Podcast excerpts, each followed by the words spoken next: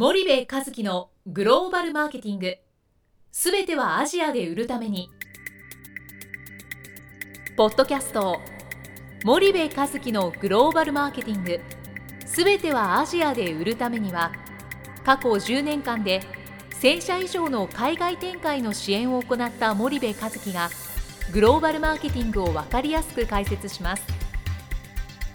グローバルマーケティングとは世界のニーズに応えて利益を上げること。アジアで売るためにはものづくりプラスグローバルマーケティングを武器とした戦略を持たなければなりません。日本には素晴らしい企業が多く存在します。その企業とともにアジア市場を目指したい。再びジャパンアズナンバーワンと呼ばれる時代を作りたい。森部一樹はそんな思いを持ちながらこの番組を皆様にお届けいたしますこんにちはナビゲーターの東太郎ですこんにちは森部和樹です。じゃあ森部さんあの、はいまあ、前回の引き継ぎで工場じゃないですけど、はい。まあ、ディストリビューターと関わってる中で、うんまあ、ディストリビューター側から、うんまあ、物を売ってもらう側から見て、うんまあ、日本企業がうん。どう見られてるかっていうのはうん一つ、うん。あの大きなポイントだと思うんですよね。はい。中で、はいまあそういったオーバーさんみたいなうん振る舞いをしろっていうのは一つだと思うんですうけど、ん。他に、なうんとなくディストリビューターのオーナーですとか、うんまあ、家境も多いうん。ので、うん。中国語を喋ったり英語を喋ったり、うん。いろいろ言葉の言語の違いはあるのと。多分欧米企業に感じる接し方と、うん日本企業に感じる接し方ってまた違うとうん。思うんですけど、うん。他に森部さんが感じるところとか聞いたところでどんなことが、うん。えっとまあ華僑じゃないですはか。どこのアジアに行ってもね。でえっと国によってねそれぞれねあるんですよ。やっぱり。ベトナムのディストリビューターはちょっと気張っちゃってる社長さんが結構多かったりしてうん舐められちゃいけねえっていう多分気持ちが強いんでしょうね。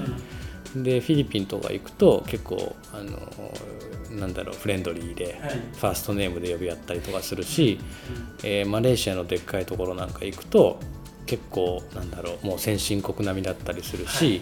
まあいろいろ国によって違いはあるんですね。はい。ただどの国でも、えー、と共通して言われるのは、日本企業はよく来るけど、うん。結論がないって言われるんですよ。で会議に来るんだけど、はい。何も決めないで帰っていくと。で自分の会社の説明していろいろヒアリングをするだけして「OK we consider」言って帰っていくってはいはい。要は「分かりました。帰って社内で議論会議します」みたいな「相談します」っつって帰,、はい帰っていくと。はいでその後レスがないみたいな。返信がないみたいな。何のために来たんだあいつらみたいな、まあ、そういうのが非常に多いんですよね。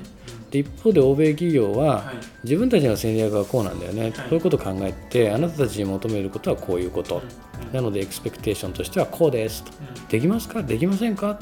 うん。できるできるできる。あ本当にできますか、い。よしじゃあやりましょうっていう、うなんですよね、結論があるんですよ会議に。はい。でそこがすごい大きい違いで、えー結論がない日本企業と結論がある先進グローバル企業みたいな。はい。っていうのとあと決められない日本企業と決められる先進グローバル企業。っていうことはよく言われる。うん。でやっぱりディストリビューター側からすると、うん。まあ、決められないのに何しに来たのみたいな感じになっちゃうってことですかね、うん、でディストリビューターってまあ売上数百億ぐらいなんでねはい。社長まあオーナー企業だしオーナーと会わないと意味ないし、はい。でオーナーは決めれるじゃないですか、でまあ口の悪いオーナーなんかはね結論のない会議に来るなっていうのを言う人もいるし、あと決められないやつが来るなっていうのもま結構手あ、厳しいですね、うんうん、あるしね。うん。だからまあそうは言ってもさ俺らがちゃんと決めさせるからみたいな話をしないといけないわけですけどね、でもそれはね僕らが思っててもそうでじゃあちょっととりあえず行ってご挨拶をみたいな、いやご挨拶しに行っても意味ないですよっていう。でお土産持ってねなんか行くんですけど、うん、ちょっと厳しいですよね、あの PG ユニリーバーネスレなんかのことを知ってるだけに、はい何たる違いみたいなのはやっぱりよく感じるけどまあ私もお客さんなんでそんな強く言えないしみたいな、はいはい。なるほど。まあなん打ち合わせとか、うん。うん。もう欧米企業はうん。基本的にはもうリサーチをして、うん。やると決めてから行くっていう感じそうなんです。ね。でそのディストリビューターが何ができて何ができないかなんていうのは調査会社使って調査しちゃってあるんですよもう。うん。コンサルにお願いしてある程度下積みができていて、で行くっていうのはそのある一定の絞られた候補に行くわけですよね、はいはい。でそこにはもううんコンサルと一緒に考えた戦略があるわけですよね、でそれを提示しに行ってエクスペクテーションが合ってるね、はい。じゃあやろうやらないっていうことのために行くんですよね、だからとにかく行っていろいろ聞きに行こうみたいなはい話にはならない。うん、でそこは大きい違いですよね、ーそうすると市場うん。に参入するスピードも違うし参入してからのうん。スピードにも大きく違いが違うっていうのはそういったところ、うん、そうですね。で日系企業の海外進出はとりあえず行ってから学べと。はい。箱作って人を送り込んで、えー行ってから考えろと走りながら考えろみたいな話じゃないですか。で走りながら考えるのは重要です。ただ走る前にもう考えられてるんですようん。ねでそこはすごい大きい違いで走りながら考えてる人と走る前に考えが決まってる人ってはい。どっちが速いかってもう目的地が決まってる方がめっちゃ速いじゃないですか。そこに向かって一直線に走ると。うんで考え走りながら考える人は右行こうかな左行こうかなって考えるわけだから当然スピード遅くなるわけですよね。なのでややっぱ最初から戦略がああるっていうのはすごい重要なんですよね。で日本企業が遅い遅いって言われるのは、えー、とよく承認がどうのこうのって言うじゃないですか、はい。承認なんて関係ないですよね。うん。でも何にも戦略がないから遅いっていうだけの話で僕はそうじゃないかなって思ってるんですけどねと戦略があれば、うん。もう目的っていうのは売り上げを上げることだから、うん。売り上げまでうん。もう一直線で走れるからそそっちの方が早いと。早いと。で戦略がないと、走りながら決めるから、うん。寄り道をどうしてもうん。してしまうと。その寄り道をすることが悪いことじゃなくて、うん。戦略がないことによって寄り道して時間が遅くなるってことが、まあ、売り上げを上げることがうん。遅くなるってことにつながるってことです。戦略や仮説があった上で、はい。その目的地に一直線に走ってる段階で、はい。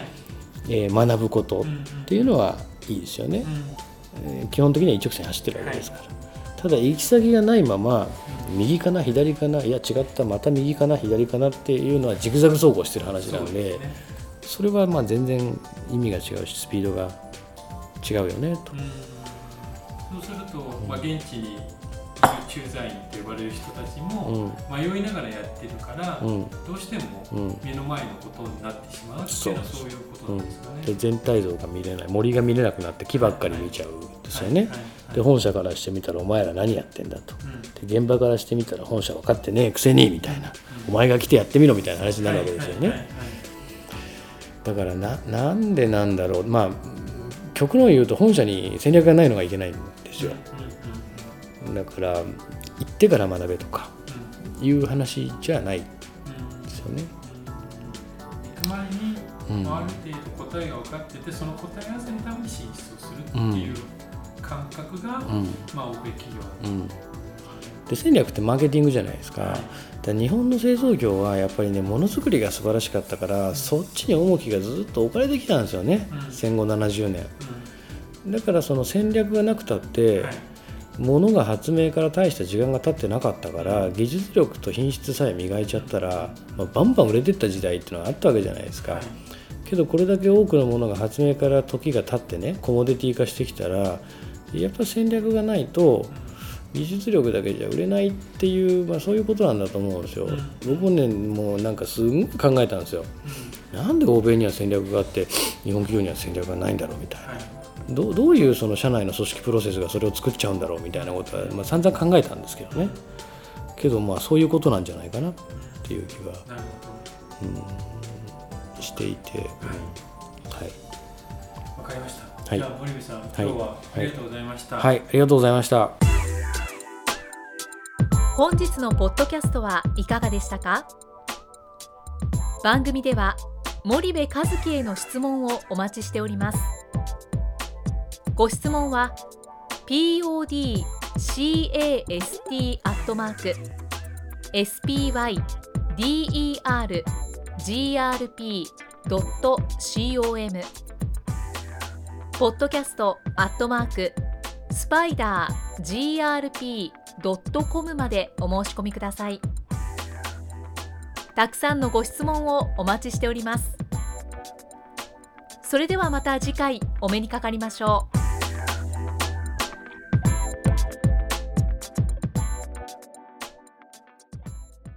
森部和樹のグローバルマーケティングこの番組はスパイダーグループの提供によりお送りしました。